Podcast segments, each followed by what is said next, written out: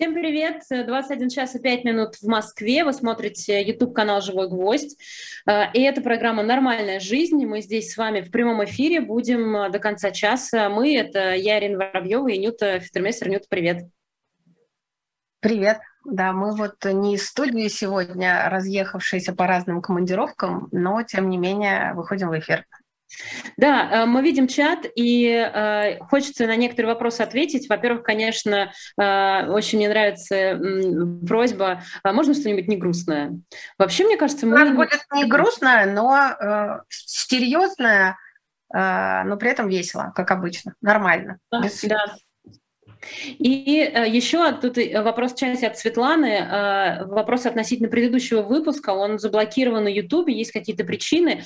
Смотрите, нет, с прошлым выпуском вышло так, что мы повесили анонс, но в самый последний момент, ну не в самый последний момент, а в день выпуска программы мы просто программы не было. Вот. Это я виновата, простите, пожалуйста, да, я немножко заболела. Нюта приболела, да, и мы просто этой программы не было, но мы эту тему не забыли, не убрали, и э, она будет у нас э, там на следующую или через одну неделю, мы обязательно к ней вернемся. Вот э, на все вопросы, мне кажется, ответили. Да, хочется, чтобы эта тема была из студии живьем с экспертом в студии, а не вот так вот э, из разных мест по Zoom. Да, и э, что, Нюта видит чат, э, напросила. А я вижу чат, я пока еще струсила начать передачу и произнести вот этот тек- текст «Здравствуйте, в эфире Москва», э, потому что у меня сегодня в эфире Нижний Новгород, кстати. Э, но я вижу комментарии, и меня они действительно адски отвлекают, честно должна сказать, и радуют при этом прощают. Вот, при... Вообще приятно, что там такая жизнь. А там еще есть возможность видеть сразу, сколько людей с нами живут жизнью? А, вижу, 514 уже. Да, да. Вот, классно. Ух да. ты, вживую. Да, как передача «Голос» была в свое время. Никто не верил, что она вживую, а вот мы тоже вживую. Ну вот, значит, о чем мы хотим говорить сегодня в передаче «Нормальная жизнь». А, Опять же скажу, я не собираюсь тут выступать экспертом совсем, но э, эту тему я немножко, самую малость знаю. Это тема психических заболеваний, табуированная тема психических заболеваний. Я очень хорошо помню, как э, много лет назад одна из первых моих лекций про работу фонда «Вера» А, после лекции вышел молодой человек, ну, очень такой юный, лет, наверное, 17-18, и сказал, скажите мне, пожалуйста, почему, почему нету фондов, которые занимались бы людьми с шизофренией? Вот у меня у старшего брата шизофрения, мы не получаем никакой поддержки, никакой помощи. Я так шагнула в сторону и говорю ему, ну, вы простите, пожалуйста, не знаю, не моя тема, не могу вам ответить. Он говорит, вы не представляете, как этого много и как это важно. Я действительно не представляла, как этого много и как, этому важно, как, как это важно, это при том, что моя родная тетя всю жизнь была с диагнозом, она у нее ну, в советское время была поставлена шизофрения, возможно, это был какой-то другой диагноз, но при этом она э, жила полной жизнью, она была замужем, э, и у нее был очень любящий, очень во многом эмоционально зависимый от нее муж. Э, моя бабушка, ее мама говорила, что ой, какой у него ужасный характер. Это вот такая не, не, необразованность, неподкованность э, у людей в отношении э, болезней, связанных с головой. Мы часто говорим там, просто какими-то достаточно оскорбительными словами, даже не, не осознаем, что они оскорбительные. А психи и психи, или дураки и дураки. А, и вот а, эта моя тетя всю жизнь жила с клеймом женщины с плохим характером, там, истерички и так далее. А на самом деле она действительно болела и нуждалась э, в лечении и терапии, но жила нормальной жизнью, потому что были люди, которые ее любят. Вот первое столкновение с этой темой, которое я помню, это мальчик, задавший вопрос, а второе столкновение, когда я стала заниматься паллиативной помощью, я поняла, что цифры фантастически расходятся, цифры людей, нуждающихся в паллиативной помощи, с теми, кто ее, в общем-то, получает. Ну, есть мировые цифры, что это 67% от всех умерших. А есть э, цифра, которая вот у нас была в России. Я стала думать, где же, где же вот эти люди, которые нуждаются в нас, а мы их не видим. Мне тогда пришло в голову, что надо поискать их э, в соцучреждениях, в интернатах для пожилых и в психоневрологических интернатах. И вот я в первый раз в жизни попала в психоневрологический интернат в городе Дмитров Московской области. И это было ужасно. Я была абсолютно, вот, э, что называется, ignorant, э, ничего не знала. Мне сказали, эм, и я даже перед тем, как туда зайти, я вспомнила кадры из фильма а, «Молчание ягнят», потому что мне сказали одевать закрытую одежду, никаких э, голых пальцев, никаких каблуков, никакой яркой помады, это мужской ПНИ, там убьют, изнасилуют, значит, по, по, по сторонам глазами не шнырять. Я думаю, ё-моё, куда я иду? И это был, знаете, такой интересный и жуткий опыт одновременно. И когда ты абсолютно невежественен в теме, то то, что тебе говорят люди там работающие, ты принимаешь на веру. А, а почему, почему люди все лежат? Ну, потому что это болезнь. А почему все такие тощие? Ну, потому что это завершающая стадия развития шизофрении. Я думаю, боже мой, моя тетя Надя всегда вот с этим бюстом, шикарной там талией, ухоженная. Э, как бы, что, почему это так? И я верила, потому что я ничего не знала. А, потом я побывала в детских интернатах и увидела, что происходит э, с детьми, которые признаны умственно отсталыми или с какими-то психическими ментальными заболеваниями. И поняла, что как-то, в общем, в эту тему я войду. И чтобы узнать, как это, мне нужно было в это погрузиться. И вот самое интересное, что произошло, и самое жесткое, это я решила пожить в интернате внутри как клиент, как ПСУ это называется, получатель социальных услуг. И я пожила... Это, прости, что тебя перебиваю, но это звучит очень э, ну, страшно пожить внутри ПНИ, потому что мы же как, ну, э, общество же как считает, что если это закрытое учреждение, там закрыли каких-то людей, то они опасны для общества. А ты лезешь э, туда, где, ну, как бы условно, там дом э, полон Э, опасных людей, нет? Да, опасных, ментальных, опасных для общества. И мы, собственно, туда так ехали. Мне э, муж сказал, ты вообще больная на голову, но как бы возражать тебе невозможно, пожалуйста, езжай. Мы договорились, э, мои помощники сказали, мы вас одну не отпустим, вас убьют, мы поедем с вами. Я сказала, хорошо, окей, вы поедете со мной, но на тех же условиях. Есть ту еду, спать на том белье, спать с этими людьми, ну, в общем, через там, пару часов после нашего приезда в интернат мне мои же ребята, с которыми мы сейчас занимаемся темой, они сказали, Анна Константиновна, пожалуйста, ну, поехали обратно, но это не наши, это не умирающие, мы не знаем, что с ними делать, пошли отсюда. И уже через два дня мы поняли, что мы ну, не уйдем из этой темы никогда, никого опасного там нет, несчастные люди, запертые, а, укрытые от наших глаз. А, все, что там происходит, ничем не отличается от ужасов, происходивших на Валааме или в Свияжске, когда туда просто переводили, а, переводили инвалидов.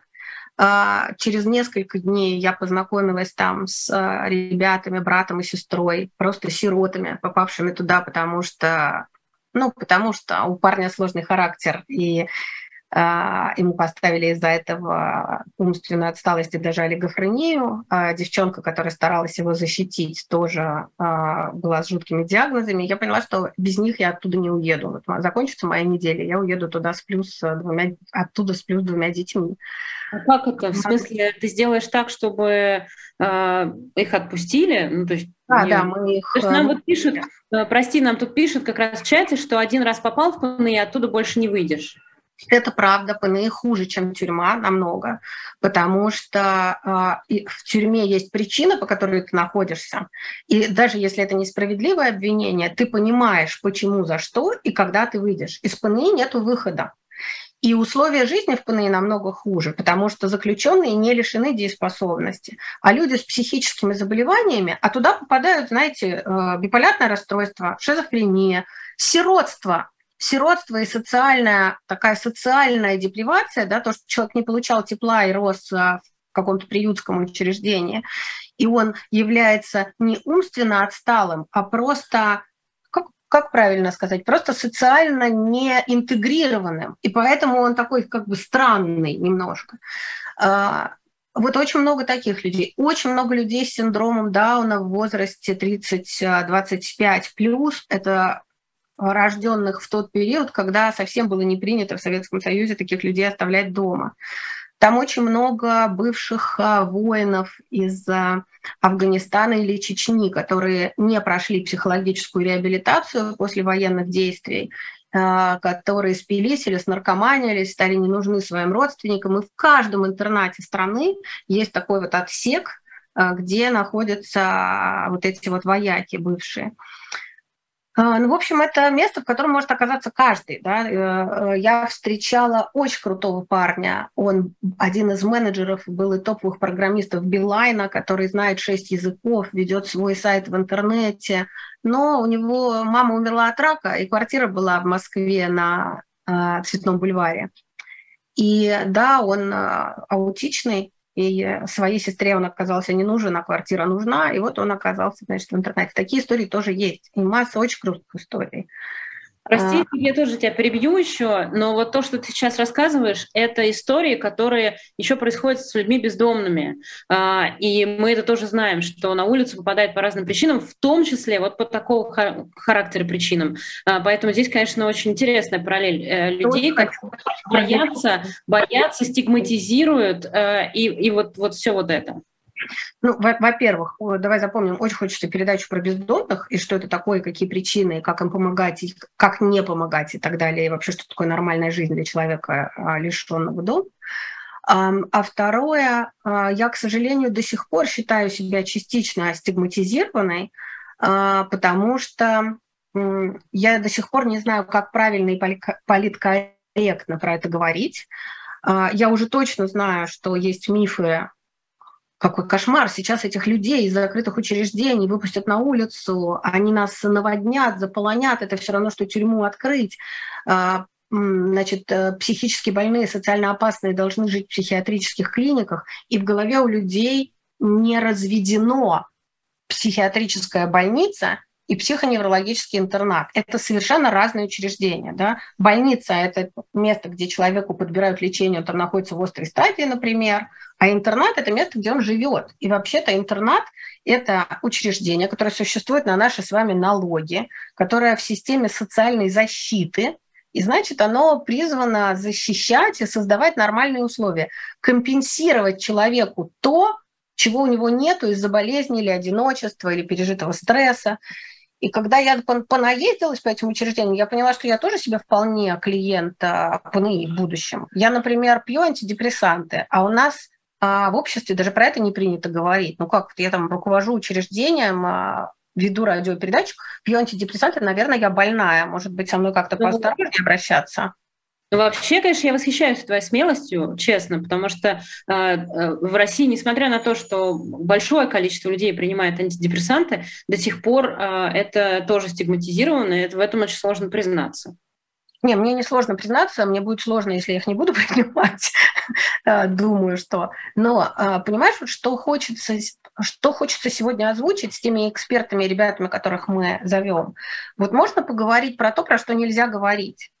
А а психическое заболевание это опасно, а оно передается, а у людей с психическим заболеванием, а вот у, у моей тетки любимой, у нее дети обязательно должны родиться тоже с наследственными психическими заболеваниями. А те, кто туда попадает, они опасны или не опасны? А если сейчас действительно есть такая государственная стратегия выпускать людей из ПНИ наружу в сопровождаемое проживание, то чем же это кончится? И сколько, кстати, их вообще, вот этих людей, сколько? Их много, их мало, а они все находятся на специальном учете. Я на часть этих вопросов знаю ответы. И меня эти ответы потрясли, при том, что я значительно больше в теме, чем среднестатистический человек. Вот я хочу ответить на эти дебильные вопросы, а, и для себя, и для других. А, и хочу, чтобы мы а, перестали бояться про это говорить, потому что, да, это про, про многих и многих и многих.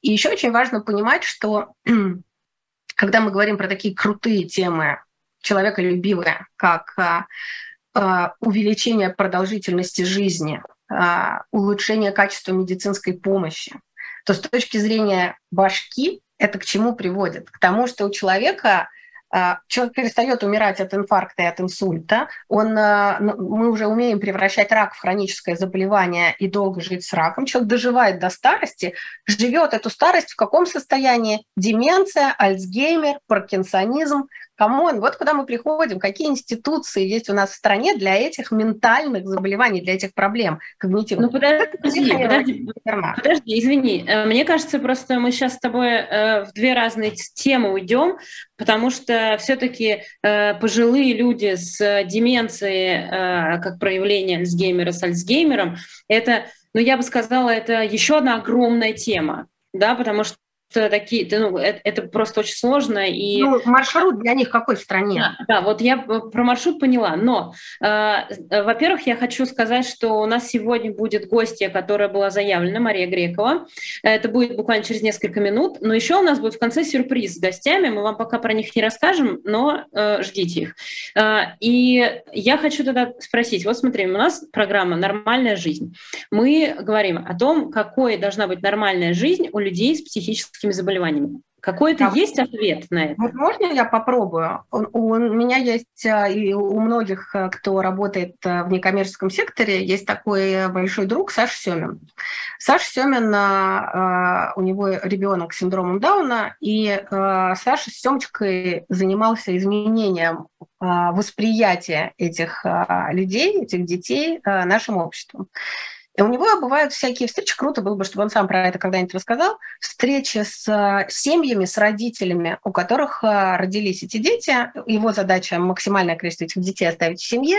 И вот однажды он встречался с молодой парой, э, которые еще на этапе беременности узнали про то, что у них будет ребенок с синдромом, решили его оставить, встречаются, плачут, как жить. И Саша серьезным и траурным таким голосом, он их спрашивает, ребята, вы мебель уже специальную купили, специальную коляску, а вы купили специальные пеленки и памперсы и специальный крем? Вот они в таком ужасе, как бы это тема, которую они еще не слышали. Специальная мебель для детей с синдромом Дауна? Нет, а где ее покупать? Он говорит, вот нигде. Потому что нормальная жизнь, а, она нормальная только тогда, когда она одинаковая для всех. Вот я заготовила картинку, которая фантастически простая, меня потрясла. Я знаю, что ее вроде бы можно вывести на экран. Да, давайте выйдем на экран. И хочется, конечно, в очередной раз передать привет э, Саше Семину, сказать, что он жуткий тролль. Э, и мы однажды обязательно его позовем в нашу программу, потому что Саша обязательно это тот самый человек, который э, делает жизнь нормальной, в том числе нашу с Нютой. Окей, давайте картинка. Мы сейчас картинка, и мы вам расскажем она сейчас уже на экране, и расскажем, почему мы эту картинку вообще показываем. Вот, и можно в верхнем, да, в верхнем левом углу есть э, картинка, на которой очень понятная фраза. И эту фразу озвучивают самые разные люди. Люди, э, которые живут в ПНИ, люди, которые живут в доме престарелых, дети, которые растут в семьях и которые лишены возможности жить нормальной жизнью из-за своих каких-то заболеваний. А, это из учебника а, по работе с людьми с особенностями картинка. И вот начинается она с того, что вообще-то, что такое нормальная жизнь? Это жизнь, когда, которой ты живешь, и хочется тебе жить этой жизнью, пока ты не умрешь своей смертью. А дальше, если эту картинку двигать а, там направо, вниз, куда угодно, вы увидите самые раньше разные вещи. Хочется иметь собственную кровать. А еще хочется, чтобы была своя кошка. А еще, чтобы была рука, которую можно пожать. А еще иметь хороший ночник над кроватью, сажать цветы, иметь своего доктора и свой универсам, в который ты привык ходить, и ты знаешь, что на какой полке у тебя стоит. А еще круто иметь в комнате коврик и занавеску. А, а еще иногда хочется иметь право пойти на прогулку. И может случиться такое, что ты сломаешь ногу, и это не лишит тебя возможности и права ходить на прогулку. Другими словами, хотелось бы жить как обычно. Вот нормальная жизнь для особенных людей – это жить как обычно. Вот эти главные слова – это внизу и, соответственно, справа. Мы опубликуем потом эту картинку. Э, я в свое время распечатала ее в большом количестве экземпляров и повесила в хосписах в каждой сестринской, потому что это не только про людей с ментальными какими-то особенностями, это про всех людей, про пациентов хосписов тоже. Человек должен жить нормальной жизнью. И вот это то, что мы должны сделать в процессе изменения отношения людей, э, населения нашего общества к людям с ментальными заболеваниями. Я верю, что это возможно, потому что в обществе изменилось отношение к бездомным, в обществе изменилось отношение к умирающим, в обществе изменилось отношение к детям с раком крови, которые ходят в масках, и мы перестали их бояться, изменилось отношение к СПИДу. Это все вопрос проговаривания и слов, И есть э, такие потрясающие энтузиасты, которые очень содействуют этим изменениям, как э, Маша Грекова, которую, я надеюсь, мы позовем. Да, да, да, да. Я надеюсь, мы скоро ее увидим. Сейчас э, уверена, что она будет у нас подключаться, и мы ее ждем. Пока включается, я бы очень хотела вот о чем сказать, что, как мне кажется, основная проблема заключается в том, что люди боятся тех, у кого есть подобные заболевания. И поскольку это ну, вот так, у нас уже... Подожди, подожди. То есть и те, кто... Так, это Ньюта зависла, наверное, да, немножко? Да, да. А, и, э, значит, во-первых, люди боятся таких людей, во-первых, а во-вторых, э, это приводит еще и к тому, что э, люди, у которых есть ну, какие-то проблемы внутренние, они не идут к врачам, потому что они ужасно боятся, что им поставят какой-то штамп, который их лишит прав каких-то, испортит им жизнь, их не будут принимать на работу. А это уже очень много комментариев, Ир, вот посмотри, да. в этих комментариях масса. У одноклассницы дочери внезапно в 17 лет вся жизнь пошла под откос, поставили диагноз. А есть ли сообщество в соцсетях для семей, где, где э, люди с шизофренией? Э, дайте ссылку. Может быть, Маруся, Маша Грекова знает такую ссылку, я даже не знаю. А в ПНИ привязывают отношения хуже, чем с заключенными, гулять не пускают, как быть, вещи отбирают. Что все, все из написанного правда. Маша, привет. Привет, привет. Что еще правда и, и, и что вы делаете для того, чтобы была нормальная жизнь? Правды много. Мне кажется, каждый регион может похвастаться своей правдой там отдельных учреждений. Я тоже видела в комментариях какие-то интересные примеры. Э, у нас, например, правда в том, что человек не может, э, ну, точнее, может после школы просто остаться наедине со своими родителями и до 30-40 и дальше жить с ними и никуда не выходить из дома. А почему после школы? То есть в школу может? А, система так устроена, что до 18 лет, в принципе, человек с инвалидностью нужен системе. Дальше, ну, то есть у него есть возможность пойти в школу, получить э, консультации дефектолога, психолога и всех на свете. Как За только... него система платит. Школа За него система платит, и, и есть э, пенсии, которые получают родители, как только человек достигает 18-летнего возраста, у него пропадает огромное количество льгот, остается только пенсия по инвалидности, которая ну, в некоторых регионах совсем маленькая, на нее очень тяжело прожить. И получается, что такой человек остается наедине там, с собой или со своими родителями. Родители не, уже не молодые, тому моменту, и дальше становится только хуже. И у человека нет возможности выйти на улицу. И получается, что мы э, ловим стигму с двух сторон что люди с улицы не понимают, как выглядит взрослый человек с ментальными особенностями, и, скорее всего, его боится.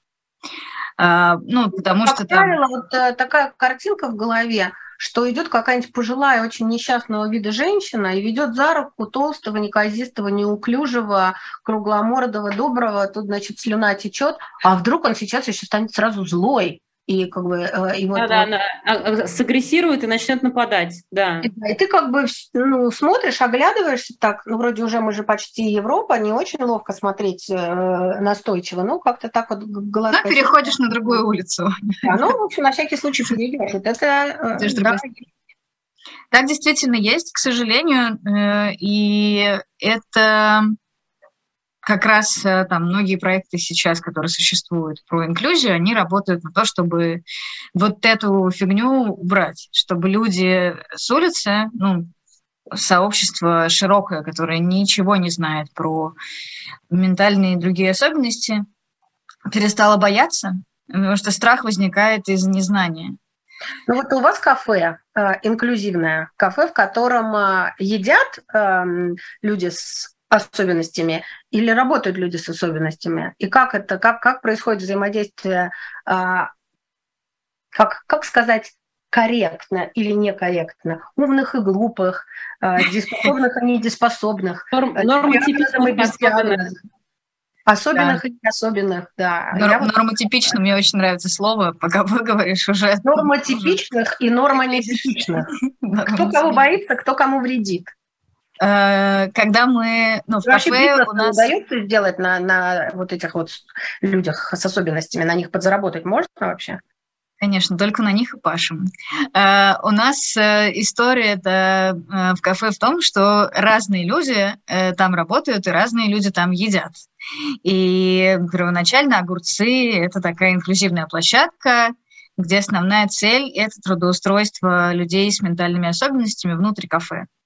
Когда мы его открывали и только-только придумали, в России еще не было ни одного кафе, и мы столкнулись с огромным количеством стереотипов. Ну, например, что э, ты туда придешь, а тебе сковородкой кто-нибудь э, пришпандорит в голову. Или там, что синдром Дауна передается через э, чашку с э, капучино, например. И это... А ну, нет, только с капучино, это... причем, заметьте. Ну, можно там, как бы, разные чашки с разными заболеваниями, видимо. Но э, на самом деле э, еще были моменты про то, что, во-первых, невозможно сделать из этого нормальный бизнес, и вы вечно будете жить на какие-то подаяния, а во-вторых, что людям с особенностями это нафиг не нужно, потому что они должны... Хорошо сидеть дома и смотреть Первый канал. Да, они должны быть в защищенной среде, в понятной для них, они вот в этом вот постоянно каких-то непонятных людях, которые приходят, хотят кофе, там, не дай бог, чашка упадет, разобьется, что же мы будем делать? Все, ужас, ужас. Э, ну и, в общем, э, так как мы уже к тому моменту имели опыт работы с разными людьми, поняли, что надо пробовать. Маша, а на уровне таких, э, как Роспотребнадзор, там, когда надо лицензии какие-то получать, а вот у вас работать будут люди с ментальными нарушениями, это как? Ну, лицензии на людей с ментальными нарушениями никакой нет, слава богу. А, есть, э, были вопросы про э, медицинские книжки, медицинскую книжку сложно получить человеку, если он хочет работать на кухне, и у него есть острый э, психиатрический статус. Но человеку с острым психиатрическим статусом, в принципе, лучше дома побыть или, может быть, в больницу сейчас. у него нет потребности работать в общепите, это точно. А человек с э, ну, какой-то стабильным, со стабильным состоянием, вполне себе может получить э, медицинскую книжку на работе на кухне или, если не на кухне, то на работу зала, как уборщики. Там вообще практически никаких ограничительных критериев нет. Ну хорошо, я пришла как клиент, э, заказала себе эту вашу вегетарианскую еду, которую я терпеть не могу. Заказала, значит, и тут подходит ко мне официант, приносит, и я вижу, что и вот бывают такие кейсы, ну, как бы не все такие нормальные, как я. Вот к вам пришел я, какой-то я, я, Анюта, я была в этом кафе. Я, я была в этом кафе, э, э, значит, и я приезжала с Машей делать интервью, и заодно попила там кофе и поела, и заказывала кофе на, ну, вот, на барной вот этой вот, э, где, вот, и меня э, там... Не Тебя люди с особенностями ядовитой слюдной не забрызгали, нет?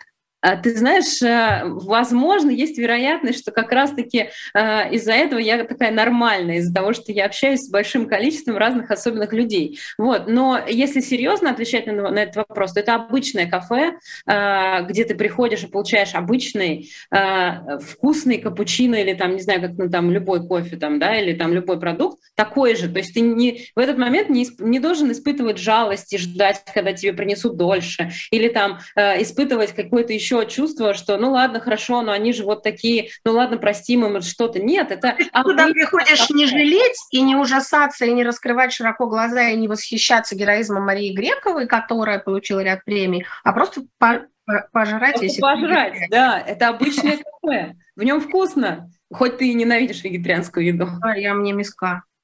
Я тоже по мясу, но при этом э, я понимаю, что это такой же, ну, как, как вегетарианство, да, такой же ну, стереотип. Ну, не может мясоед нечего делать э, чтобы не было каких-то историй, связанных с тем, что человек вдруг обнаружил, что к нему подошел человек с синдромом Дауна с чашкой кофе, и он бы сказал, что ну, вообще предупреждающие знаки есть, осторожно не входить. Э, у нас Везде карточки информационные висят. Uh, у нас, конечно, бывают разные случаи, uh, и один из первых случаев, который я помню прекрасно, потому что я в нем присутствовала, это когда к нам пришел uh, такой серьезный мужчина, заказал американо, там какой-то тортик, и молча, не глядя вообще по сторонам, пошел и сел за свободный стол. Это было время обеда, все остальные столы были заняты, и, в общем, люди спокойно себя чувствовали и ели. И тут к нему подходит Макс, Э, ну, а Макса там особенности, да, которые сразу понятные. Э, и э, Макс на тот момент очень переживал и очень хотел там работать. У него сейчас мотивация не такая, но тогда была прям супер. И он очень медленно ставит поднос с напитком и делает вот так вот по столу. Медленно-медленно начинает его двигать. И этот дядька наконец-то поднял глаза вообще на, на мир вокруг, увидел Макса и начал орать ну, начал орать, э, там, вопрос, типа, да что же это такое, что здесь происходит, обращаться к гостям вокруг, они, ну, спрашивал, это вообще нормально? И они ему отвечают, ну, вообще нормально. Э, я к нему быстренько так подскочила, объяснила, что происходит. Вот, ну и, в общем, как-то мы нормально разошлись, он доел, допил, ушел, у него не было никаких больше претензий. Вот, но это вот этот э, его эмоциональный отклик, он был многим воспринят. Но самое интересное произошло потом. Я написала об этом у себя в Фейсбуке, что он наконец-то в кафе пришел а, нормальный Нормальный человек. Из этой благотворительной тусовки. А нормальный прохожий заглянул. Ура! Ура! Я написала об этом. Ну, я писала всю историю, и э, родительское сообщество, э, ну, родители, у которых есть дети с особенностями, начали мне при, при, вписывать какие-то дурные вообще идеи про то, что мы не бережем Макса, что, значит, у него травма, что нам нужно всех предупреждать прямо на входе и, ну, как бы каждого человека сопровождать. Э, ну, а еще вешать таблички такие информационные, что типа... Здесь э, кафе или ресторан «Темнота», где э, темно, чтобы почувствовать... Вот там надо каждого сопровождать, потому что иначе он себе голову разобьет. А а здесь вот такая тема. Не нужно. Слушайте, у меня вопрос такой. Подожди, подожди, не прости, пожалуйста. Ну вот давайте вот к этой истории вернемся. Но получается, что э, водоразделы, а, они ну, все больше и больше, потому что вот, например, на эту историю, которую Маша рассказала, у нас в чате, ну, часть посмеялась, часть написала, ну и кто тут из вас псих. Ну да, понятно же, что э, получается, что и одни боятся, и другие боятся. Вот родители э, на, начали писать, что не надо подпускать вот этих агрессивных нормотипичных к нашим детям. Но а как нам с этим-то быть? И те боятся, и эти боятся, и те не понимают, и эти не понимают. А, вы знаете, надо начинать общать между собой, потому что, может быть, у меня тоже сейчас будет какое-нибудь неполиткорректное сравнение, но я очень хорошо помню, когда я первый раз в жизни в Москве на Красной площади увидела, простите, можете потом это запикать, увидела негра. Мне было, значит, сколько-то лет, я не помню, но мало. И я просто такая, вау, папа, ты бы... Ну, ну, это же когда ты первый раз видишь, это удивительно, но точно так же, когда слона увидишь, или носорога, или верблюда, или даже собаку. А, я помню свою племянницу, которая ехала на поезде в деревню, и, глядя из окна, впервые увидев лошадь не на картинке, а живьем за окном поезда, она заорала «Животное!» Она даже от растерянности не поняла, кто это. Надо состыковывать. Вот что меня бесит, когда мы говорим про инклюзию, это типа пусть в каждой школе появится один колясочник. А, нет, инклюзия – это тогда, когда ты вообще не замечаешь, кто колясочник, а кто не колясочник. Про комментарии. Один тут написал, что он сегодня женился. Ура, поздравляем тоже, на мой взгляд, странное проявление, потому что если вы в этом чате пишете про это, тоже у вас не, не, не все в порядке явно с головой. Вот. Что еще тут было интересно? Вот сейчас наезд был на наш чатик, я сейчас не поняла. У нас просто Нет, это... люди вот общаются. К чему да, я это сказала? Да. Потому что есть такая цифра. В психоневрологических интернатах по стране живет больше 150 тысяч человек. Много? Ну, в стране 15, 100, 157 миллионов, да, или сколько-то там нас, много, в общем, 146. Это не такая большая цифра. Из них 20 тысяч дети. Тоже не такая большая цифра на фоне огромной страны. Но работая в Нижнем Новгороде много, я вдруг узнаю, что оказывается, а, в интернатных учреждениях живет одна седьмая а в семь раз больше людей с этими же диагнозами живет в семьях. Мы их просто не видим, как мы не видели других инвалидов. Да, не в семьях. В семь раз больше. Это огромная цифра. И вся вот эта наша стигматизация, что эти люди опасны, что они э, значит, должны быть заперты. Ребят, э, что если мы их э, выпустим, то в этом дикие риски. Но, ребят, в семь раз больше таких же опасных, живет среди нас. А есть еще статистика криминальная, которая говорит о том, что ни один человек с синдромом Дауна никогда не совершил ни одного преступления. Они добряки, они не, не зря называются солнечными. Да? А, и вот эти вот цифры, Подождите, но... Марусь, какой смысл вашего кафе, если у вас там работает там 50 человек? А что еще можно? А, а ну как, мы не изменим это одной кафешкой. Кафешке вообще 10 человек работает. Но вопрос в том, что к нам ежемесячно приходит 5 тысяч человек просто туда заходя поесть. И эти люди как минимум уже имеют первое касание про э, людей с особенностями. И они это, это касание происходит в безопасной среде. Не в закрытой, непонятной, стерильной среде, а в красивом кафе с цветами, там, приятными людьми кофеечком, и тут хоба, Макс выходит и несет тебе кофеечек. на самом деле работаете не на 10 сотрудников, а на жителей Санкт-Петербурга.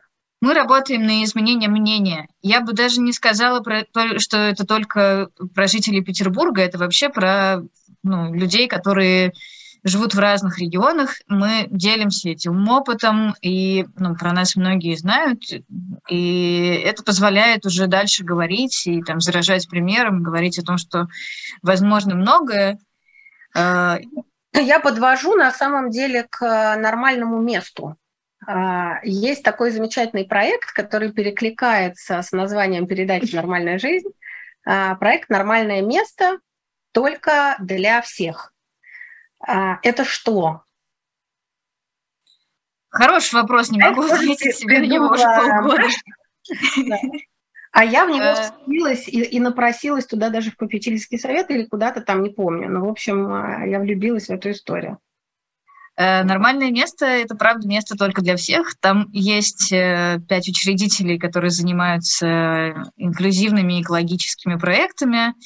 Там располагаются мастерские простые вещи, где работают ребята с ментальными особенностями. Но главное, что там происходит такая встреча разных людей. Э, мы создаем мероприятия на тематике от Дня информирования о суицидах – и о том, что такое там, а, граничное расстройство личности, до какого-то простого, понятного формата с гаражной распродажи, когда, на которую может абсолютно любой человек прийти, но при этом эта гаражная распродажа, распродажа будет там, в пользу какого-то благотворительного не умеет проекта. Маша Грекова себя рекламировать абсолютно, я уже который раз в этом убеждаюсь. Нормальное место в Питере на территории, как называется эта территория? Севкабель на территории Севкабеля, это как у нас в Москве винзавод, например, ну, такое супер-мега крутое, популярное И это пространство, в котором можно все. Там можно отметить день рождения, можно заниматься танцами, можно петь в хоре, можно пройти мастер-класс по э, кулинарии, шитью, керамики, и вас никто не спросит, э, товарищ, вы из какого ПНИ сюда приехали? Из Где ПНИ ваша вы... справочка? Да, дома. Это не важно, это для всех. Ир, вот это офигительная совершенно история. И идея была в том, чтобы в каждом городе потенциально появилась а куда мне пойти? Да, нормальное место. Там можно и поесть. Нормальное место в Самаре, нормальное место в Питере, нормальное место в Нижнем Новгороде, нормальное место в Твери. Нормальное место должно быть везде. Любое место должно быть нормальным, и жизнь любого человека должна быть нормальной. Хорошо, можно теперь, э, простите, что я перебиваю на Э, с вас позитива ну, какого-то, да, э, и хочу вот о чем вас спросить. Когда мы говорим о том, что люди боятся тех, э, кто выглядит как ну, ненормотипичные, что это там неправильно, надо им рассказывать. Но давайте будем честными, но ведь люди с психическими заболеваниями совершали преступления и совершают преступления.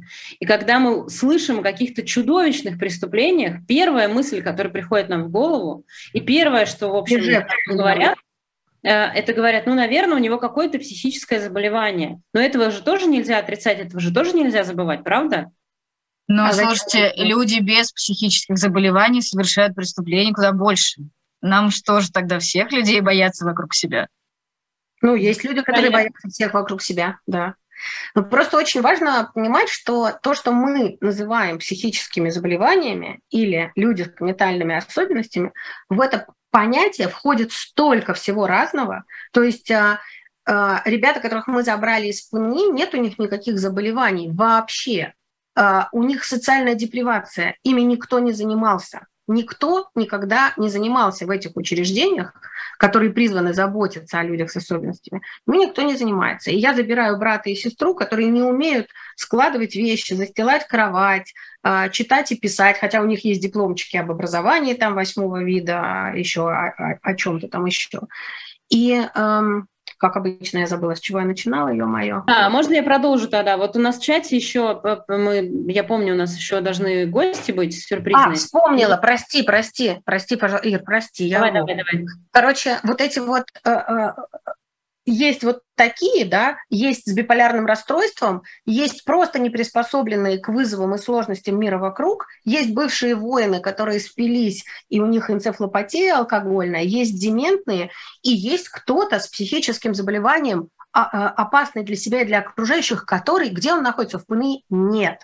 Эти люди – не находятся в психоневрологических интернатах, они находятся в закрытых психиатрических клиниках, которыми занимается Министерство здравоохранения. Это надо разводить. Да? Еще раз говорю, в семь раз больше. Вот те, с кем Маша работает, Грекова, кафе, огурцы, мастерские простые вещи, где они делают потрясающую там керамику, изделия из дерева, нормальное место, куда они приходят. В семь раз больше. И мы их с вами не замечаем, Потому что, о боже, какой ужас, визуально эти люди совершенно нормальные. У них не течет слюна изо рта, и э, не, они не набрасываются на нас, не кусаются, а живут. Им тухло им хреново, потому что мы их не хотим принимать на работу там. Ну вот, я как раз про работу хотела прочитать комментарий из чата. Там пишут, что э, человек, у которого вот диагноз психи, психический, как правильно говорить, не знаю, э, имеет много запретов на работу, ограничений, э, и, и вот это все. В том числе человек вот пишет в чате, э, имеет ограничения на получение медпомощи. А на самом деле люди с диагнозами официальными имеют большое количество ограничений по закону, то есть они ограничиваются, получается, в правах. Я правильно же понимаю? Марусь. Ну, мне Тоже? кажется, есть, э, ну, мы делали анализ по трудоустройству, что в регионах, например, родители против трудоустройства официального, э, потому что тогда теряется пенсия. Но тут простая математика работает. Там у тебя уменьшается на какое-то количество пенсии, но при этом прибавляется зарплата, например. А так, чтобы в правах есть люди с э, там, серьезными заболеваниями, например, первой группы инвалидности, у них стоит нерабочая группа. Тогда да. Но тогда и размер пенсии, и возможность получения соцуслуг тоже сильно возрастает. Так, чтобы человек, который может работать и может получать какие-то социальные услуги и сам там, перемещаться, не имел бы этой возможности, потому что кто-то ему запретил, ну, такого сейчас, э, такого сейчас нет. Ну, я ну, предлагаю ну, перейти к сюрпризу, Ир, потому давайте, что... Давайте, да, 13 минут ответа. у нас остается, давайте. Значит, еще э, вот э, человек в комментариях один написал, Воробьева и Кудряшка сойдут, а третья, похоже, действительно не в себе. Ну, да, Потому что я же говорю, как бы люди, которые не в себе, они окружают нас. Я еще и на государственной должности учреждения возглавляю. Опасная личность совсем. Вообще мы, мне кажется, с Марией обе, обе не согласны с таким. Мы, мы, мы хотим тоже не быть... А я люблю быть эксклюзивной. Мы тоже хотим, но вот нас в нормальные записали. Ну что ж теперь поделать. Окей, давайте сюрприз. Э, давайте сюрприз. Сейчас он появится вот там вот у Нюты в э, том окошке, где, где ее видно. И видите, нас сразу становится здесь аж пять человек в эфире. Это круто. И это ну, опасные, социально опасные граждане, Светлана и Александр. Они э, социально опасная семейная пара, э, жили э, в психоневрологическом интернате, э, в закрытых условиях, им не разрешали друг с другом общаться в том числе. А мы, как тоже социально опасные, решили общественно напортачить и навредить и вывели их, как в интернатах говорят, вывели на волю. Вот. Можете вы задавать вопросы, в том числе и люди, которые читают. У Нюты депрессия, спрашивают. Нет, у него это агрессия. Так, все, заканчивайте вот эти переброски с чатом. Потом сделаем отдельную программу, где Нюта будет разговаривать исключительно с чатом и со мной. А, расскажите... Ну, да. вот, Света и Саша, они теперь, не, не, вы не официально же супруги, потому что у вас пока... Нет. Да, вот, э, значит, у Саши частичная дееспособность была полная полностью был недееспособен, да. потом с помощью нашей восстановил частичную, сейчас подался на полную, но в целом вот э, сидит, значит, недееспособный товарищ, трудоустроенный, и, и Свет тоже дееспособная, но э, из ПНИ ее не успели лишить почему-то просто, ну, ошиб... случайность, случайность. А как вы, э, ребята, а расскажите коротко, если можно, как вы вообще попали в ПНИ? Ну, я лично, я лично попала с интерната. С дома. Из да, детского дома? Да, с детского дома. Меня переправили из-за того, что не починили программ, программу. Образовательную? Да. У Светы сестра сейчас находится в интернате, и да, с сестрой практически невозможно общаться, не разрешать, потому что Света самостоятельно живет, работает, зарабатывает уже деньги. Саша, а вы как? Я то же самое. Получился в школе, не потянул программу, отправили в детдом, и из детдома ПНИ, соответственно. Ну, сразу клише, что ты дурак-двоечник, а, отправляешься ты в детдом, в детдоме этого никто не занимается, а, тебя переводят на программу восьмого вида, это означает, что в дипломе у тебя будет в корочке только четыре класса образования. И дальше это все, в семью тебя не взяли, не усыновили, чем ты старше, тем меньше шансов быть усыновленным, а многие люди попадают в детдом не с рождения, и дальше очень легко ставятся диагнозы, потому что отчасти, кстати, руководствуются руководители учреждений тем, что диагноз это хорошо, будет инвалидность, пенсия будет побольше. Но это, в свою очередь, а, открывает им двери в ПНИ, откуда нет выхода.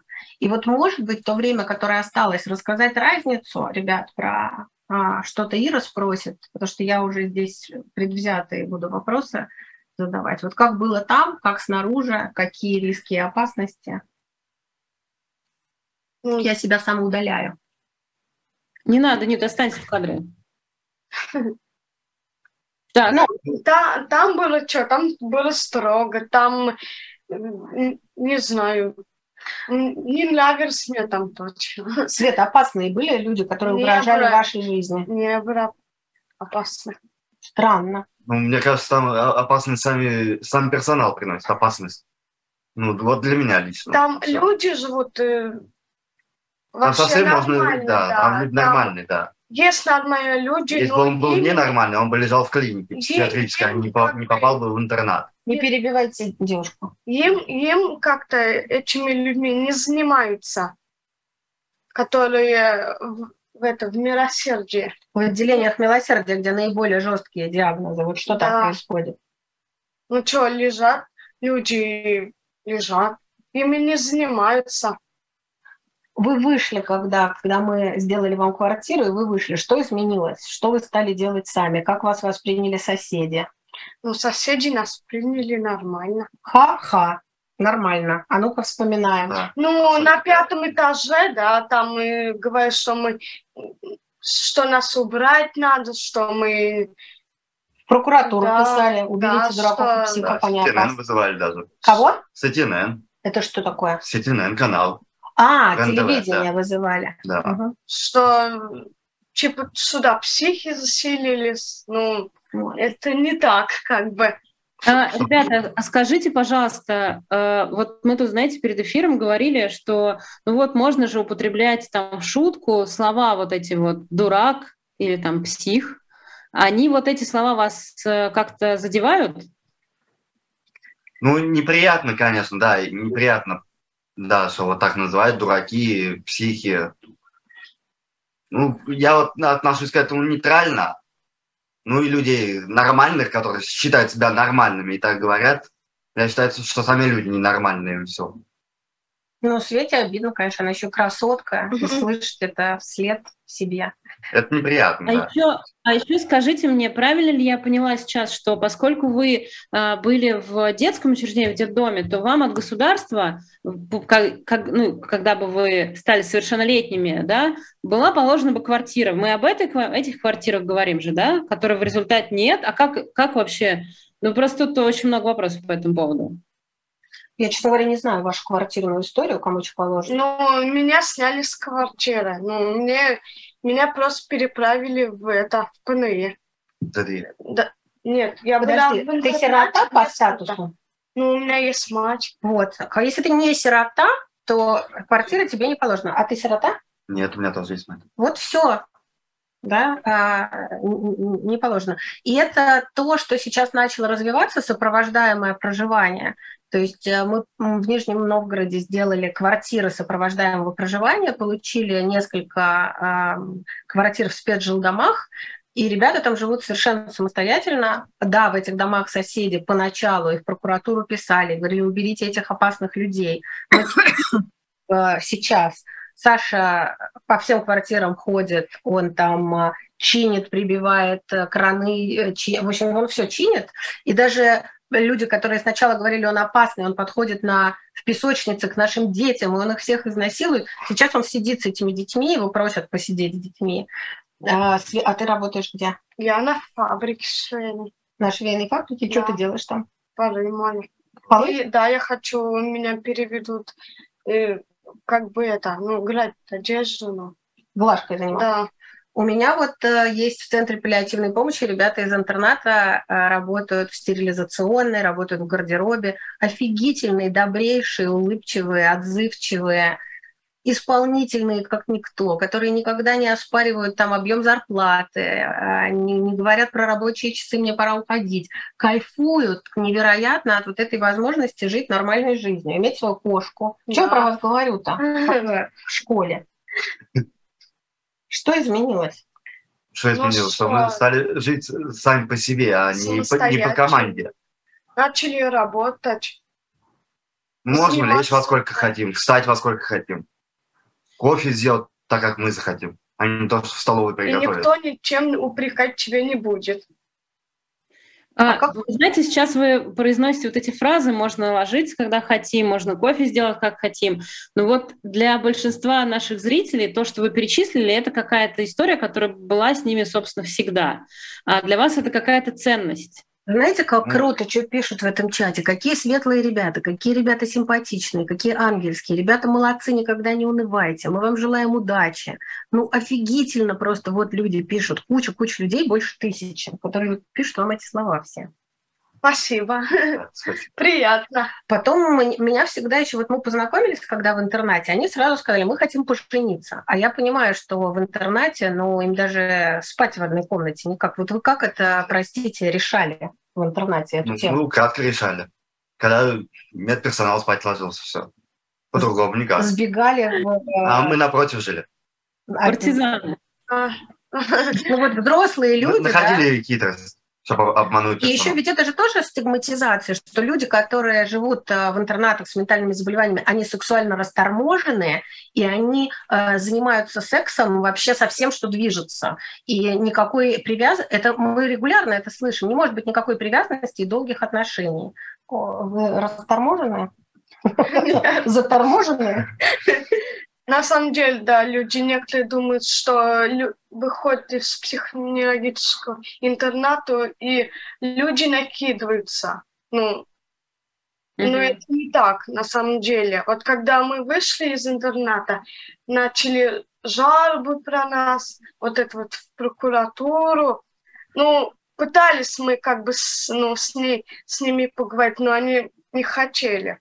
Да, то потом сейчас прекрасно они, все здороваются. Потом они поняли, да, и сейчас проще о чем-то. Там, а, про, да. прости, нет, прости, пожалуйста, у нас буквально пару минут осталось. А, можно я вас попрошу всех а, ответить на один и тот же вопрос?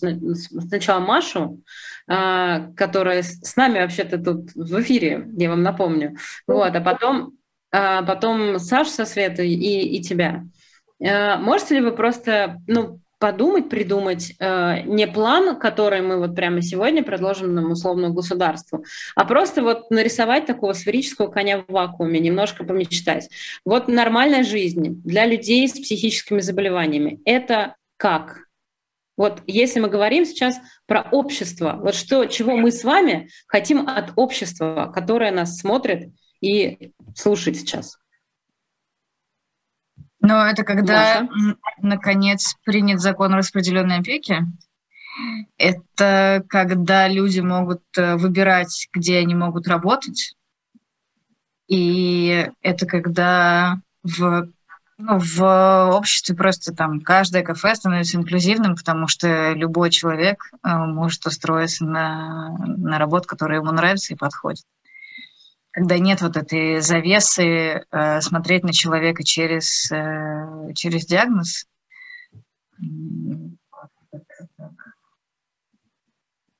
Маш, спасибо большое, да.